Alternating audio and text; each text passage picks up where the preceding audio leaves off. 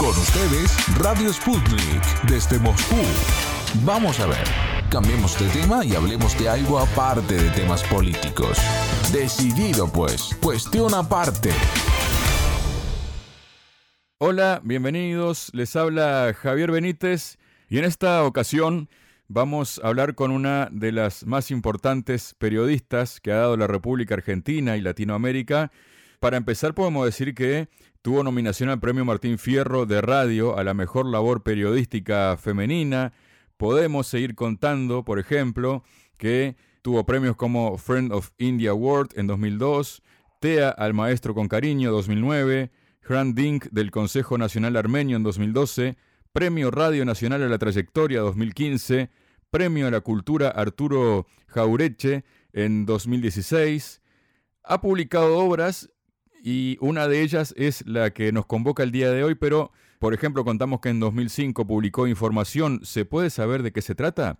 2008 Venezuela y la Revolución, 2012 Territorios Vigilados, cómo opera la red de bases militares norteamericanas en Sudamérica, 2019 todo lo que necesitas saber sobre la Guerra Fría. Podemos decir que tiene una vasta trayectoria en el ámbito periodístico, se recibió en la, carrera de letras en la Universidad de Buenos Aires, se desempeñó como docente en la misma universidad, trabajó en medios gráficos como periódicos Tiempo Argentino y Clarín, además de ser editora de la revista Caras y Caretas, y como columnista en el programa de televisión Visión 7 Internacional de Canal 7 y en Radio Nacional, y también hay otro programa, pero que lo voy a mencionar en un ratito. También su libro Territorios Vigilados, cómo opera la red de bases militares norteamericanas en Sudamérica, que recién mencionábamos, recibió mención de honor en el octavo Premio Libertador al Pensamiento Crítico en 2012 y el 26 de septiembre de 2013 la legislatura de la provincia de Neuquén declaró de interés legislativo el libro y su divulgación en colegas de nivel medio de la provincia. Estamos hablando de alguien que es muy querida en esta casa, en Radio Sputnik, en la agencia Sputnik. ¿Por qué? Porque, como decíamos, acerca de programas de radio, ella ha estado integrando nuestras propuestas con voces del mundo y le damos la bienvenida a Telma Luzzani. Telma, bienvenida, ¿cómo estás? Hola, gracias Javier por esta introducción tan importante. Gracias, muchas gracias. Bien, ando bien acá en Argentina. Bien, bueno, una introducción que tal vez se queda corta en cuanto a la realidad que abarca tu trayectoria, ¿no? En, ya en lo más tangible. ¿Cómo estás, Telma? ¿Cómo estás viviendo actualmente lo que se vive en el mundo en general, ¿no? Con todo lo que está pasando. Y por supuesto que estoy preocupada porque si bien se veía venir alguna situación compleja, complicada, con estas, digamos, pugnas hegemónicas y entre potencias, la verdad es que no pensé nunca que podría haber en Europa nada menos una confrontación como la que hay en Ucrania y te digo sinceramente tampoco pensé que podía prolongarse. Siempre hubo provocaciones por parte de lo que se llama Occidente, si bien creo que podríamos centrarlos sobre todo en Estados Unidos y tal vez también en Europa. Siempre hubo provocaciones en todas las coberturas que yo hice, algunas en Rusia, bueno, varias en Rusia, de hecho, en Europa siempre se veía venir esta expansión de la OTAN y que esto obviamente iba a provocar alguna situación de confrontación o algún incidente, pero la verdad es que no me imaginaba que iba a ser a este nivel. Y en cierta medida lo lamento, sobre todo porque como en cualquier guerra las vidas humanas y la vida de los que por ahí menos tienen son las que más sufren. Telma, y como decíamos, lo que nos convoca hoy es hablar de tu nueva obra, el libro que se llama Crónicas del fin de una era, justamente, ¿no? Que tiene que ver con todo esto. Crónicas del fin de una era a 30 años de la caída de la Unión Soviética. Y nos gustaría que nos comentaras algo a lo que alude tu obra, Telma. Sí, justamente eso te comentaba, viste, como periodista de política internacional, tuve la suerte de viajar mucho, trabajaba para el diario Clarín de Argentina en aquel momento y desde más o menos el año 89 empecé a tener viajes muy importantes, viste, a China, viajé muchas veces a Rusia, cubrí por supuesto muchísimas elecciones, Brasil también era otro de los países que me ocupaba especialmente.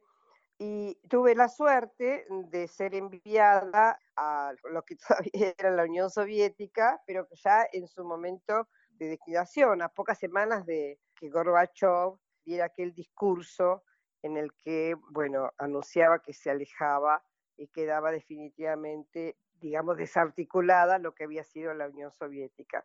Y entonces el año pasado, como se cumplían 30 años de aquel momento, que fue en diciembre de 1991, bueno, siempre había tenido un poco la idea de juntar aquellas crónicas, no todas por supuesto, pero sí algunas, porque como te decía antes, viajé cerca de 16 veces a Rusia para cubrir los distintos eventos, porque obviamente cada tres o cuatro meses había alguna situación de enorme importancia, no solo para el país, sino para el mundo, y entonces yo recogía testimonios, muchos testimonios de gente común, de la calle, médicos, maestros, y también, por supuesto, los dirigentes, ¿no? Ministros o especialistas en economía, a colegas incluso. Entonces, bueno, así empezó la idea del libro, juntar las crónicas, cuando empecé a leerlas otra vez, realmente me sorprendí porque había muchas cosas que todavía tenían una gran vigencia.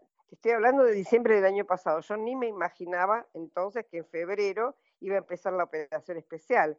No obstante, como yo había estado en Ucrania también, había cierto germen, te podría decir, de todo lo que pasó. Y tenía también, digamos, la frescura de, lo, de la vida cotidiana. Por eso me interesó volver a publicarlas. Con un aditamento, y fue poder comparar aquel mundo que todavía era, a pesar de que la Guerra Fría se había terminado, todavía estaba dividido en bloques muy, muy, muy claros.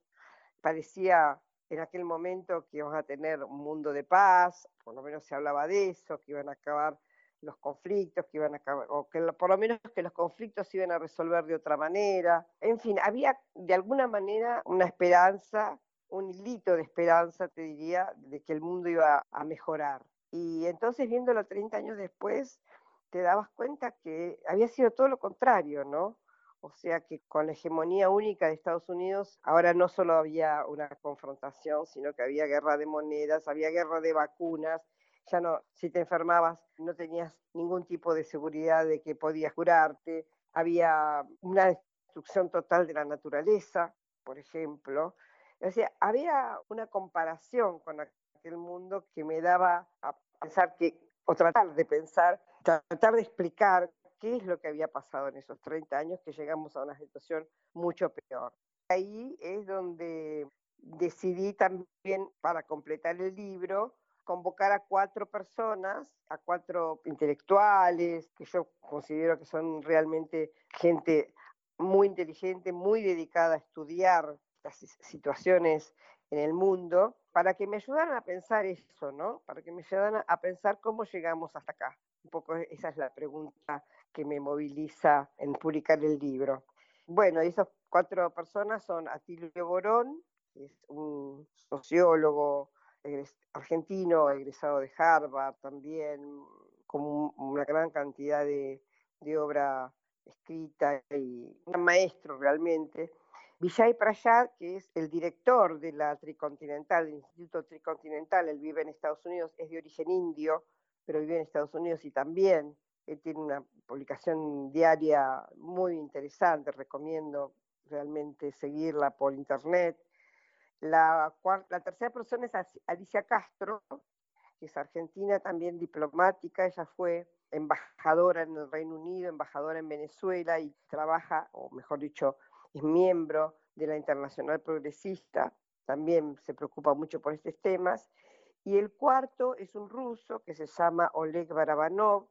Yo lo conocí en el Club Valdai, fui invitada varias veces al Club Valdai en Sochi. Él historiador y me interesó muchísimo porque, bueno, obviamente él había tenido una infancia soviética, había nacido no en Moscú, sino en, en una ciudad de Siberia y había tenido cuenta toda las, su historia y su, su experiencia como un niño soviético.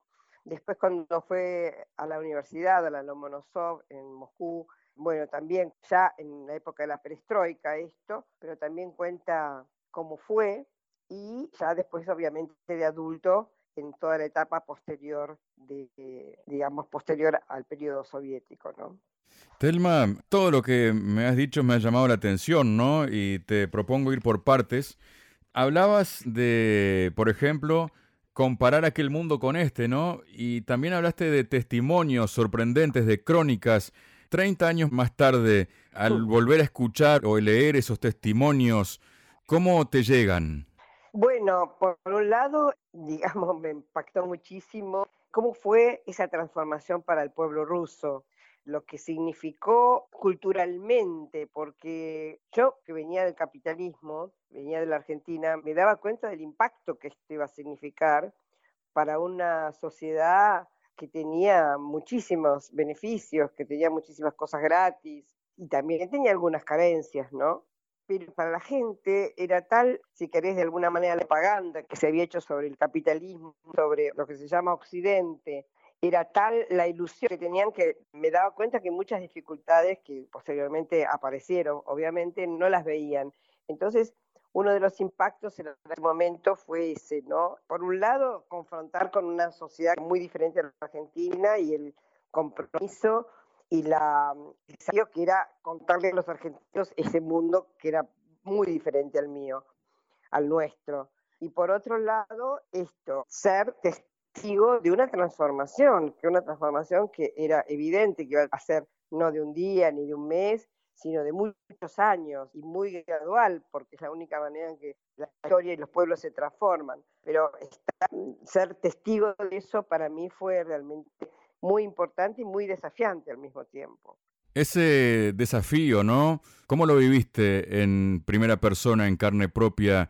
¿Te sorprendió muchísimo? Claro, me sorprendió y esa era un poco la guía de las preguntas, ¿no? Por ejemplo, bueno, estaban, cuando yo llegué había bastante mercado negro porque ya había mucho Yo llegué en un momento, diría, de los más bajos, más sufrientes del pueblo ruso y bueno, había un mercado negro, había mucho desabastecimiento, pero ni bien empezó, digamos, esta etapa capitalista, en Rusia empezó a aparecer todo, pero realmente mucho importado, pero muchísimo más caro, una inflación importante, es decir, experiencias que no estaban en el ADN del pueblo ruso, ¿no? Por ahí sí estaba la escasez, por ejemplo, como vos que viviste allá, tenés contacto sabes muy bien que la experiencia de la Segunda Guerra Mundial es una experiencia vívida. Por uso eso también fue una cosa que me impactó. Todo el mundo, de alguna manera o de otra, gente muy joven, los adolescentes, te hacían alguna referencia al sufrimiento, incluso a la valentía que habían tenido el pueblo ruso de la Segunda Guerra Mundial, si bien había muchísimos de los entrevistados que no habían nacido habían nacido en una época posterior, ¿viste? La mayoría. Eh, pero la presencia, el ejemplo de la guerra estaba siempre ahí. Bueno, después también el desafío de vivir, porque de hecho estuve muchísimo tiempo, estaba de repente dos, tres meses, y bueno, la vida cotidiana yo también la tenía que atravesar. Entonces fue realmente, como te digo, una experiencia en ese sentido muy, muy buena. Telma, ¿qué diferencias encontrás entre aquellos testimonios de aquella época y testimonios que pudieras tener en estos tiempos en la Rusia actual? Digo, entre la gente, ¿no? Claro, claro, sí. Bueno, nada, es algo extraordinario. Son 30 años y realmente los cambios, los cambios son notables. Primero porque ya en ese momento había una importante diferencia en las generaciones, ¿no?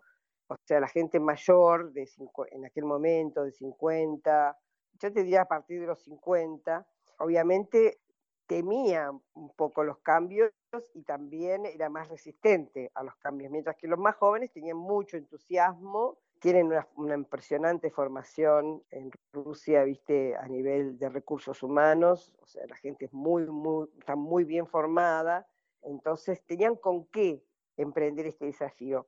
Y lo que yo eh, vi, digamos, a lo largo de esos años fue justamente cómo esos recursos, cómo esa formación se abría paso y realmente se ponían a la par de un mundo muy competitivo, altamente competitivo. Y en algunos casos yo te diría hasta lo sobrepasaban. Siempre hubo gente, yo cuento ahí en, en las crónicas, vinculados justamente al tema del espionaje. Cuento un par de historias donde se ve esa capacidad del pueblo ruso, ¿no? Porque una de ellas era, bueno, yo no la había vivido allí, pero la conocí estando en Rusia, era cómo se había introducido o regalado un escudo en la embajada de Estados Unidos y ese, ese escudo que tenía el águila de los Estados Unidos eh, tenía en el pico lo que, un instrumento musical que se llama telerín, justamente lo descubrió un músico de ese ruso con ese apellido, y que, digamos, no tiene ningún, es mecánico, no tiene ningún tipo de aparato electrónico, pero puede recibir las vibraciones de la voz y reproducirlas, o sea que de alguna manera se escuchaba todo lo que se decía en la embajada sin ningún tipo, y no podían descubrir, los norteamericanos no podían descubrir dónde estaba el micrófono, y, porque no había micrófono. Y la otra también que es impresionante, no me acuerdo el nombre del ingeniero en este momento, pero que también un ingeniero que pensó, digamos, que, permitió construir un edificio, el edificio de la embajada norteamericana, donde los receptores y los emisores de lo que se conversaba allí ayer no eran ningún elemento más que elementos vinculados con la construcción. O sea, eran los clavos, era el cemento, eran los cables, eran cada uno de los elementos de la construcción funcionaban como reproductores de lo que pasaba ahí adentro. Entonces ese tipo de genialidad, ¿no? Yo, digamos, estoy hablando de dos casos obviamente especiales, pero creo que el pueblo ruso tiene ese ADN, esa capacidad ¿no? De, inventiva, de sobrevivencia, te diría de alguna manera también, ¿no? Ahí está. Entonces, bueno, sí. No, no, sí, sí, continúa, por favor, Telma. No, no, no, no, no, no. Estaba pensando, estaba pensando en, esa, en esas anécdotas. Telma, la verdad que son anécdotas increíbles, ¿no? Eh, hablaste de comparar aquel mundo con este, ¿no? Los lectores que se enfrenten a tu libro, ¿no? Podrán ver, digamos, esa trayectoria temporal, por decirlo de algún modo, y puede ayudarles a entender, por ejemplo, de algún modo lo que está ocurriendo hoy? Sí, las crónicas que recolecté no son todas las que hice porque ya te comento que fue muchísimo tiempo. Yo elegí año 91, 92 y 93 hasta el momento en que se bombardea lo que se llamaba la Casa Blanca, o, tal, vez se siga llamando, que es el Parlamento ruso en aquel momento, porque mm, llevó mucho tiempo la transformación, ¿no? Y que justamente el, expresidente Boris Yeltsin se convierte en el referente político más importante y va a partir de ahí sí ya a, hacer, va a empezar otra parte de la historia rusa. En ese sentido, por una parte cuento ese momento de transformación, no no lo cuento hasta hoy, y luego pego como un salto hasta ya la época de Vladimir Putin. Y ahí sí, yo te diría que bien, viniendo al presente, que te reitero, es el presente de diciembre del 2021, o sea, con pandemia, pero sin guerra, entonces era un presente muy diferente, ¿no? Al de hoy.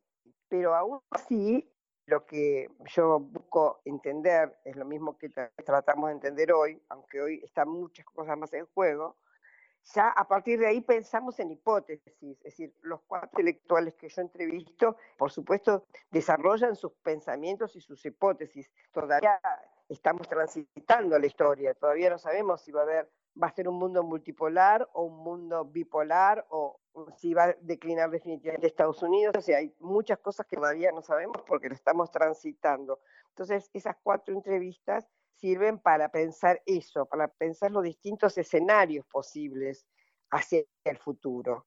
Telma Luzzani y su nueva obra, ¿no? De la que estábamos hablando, Crónicas del fin de una era, 30 años de la caída de la Unión Soviética, esta magnífica periodista que ha dado la República Argentina y también Latinoamérica. Queremos agradecerte este día tu presencia en estos micrófonos que son tuyos, Telma, y seguramente que este libro tendrá el éxito que se merece todo el trabajo y todo el amor que has puesto en él.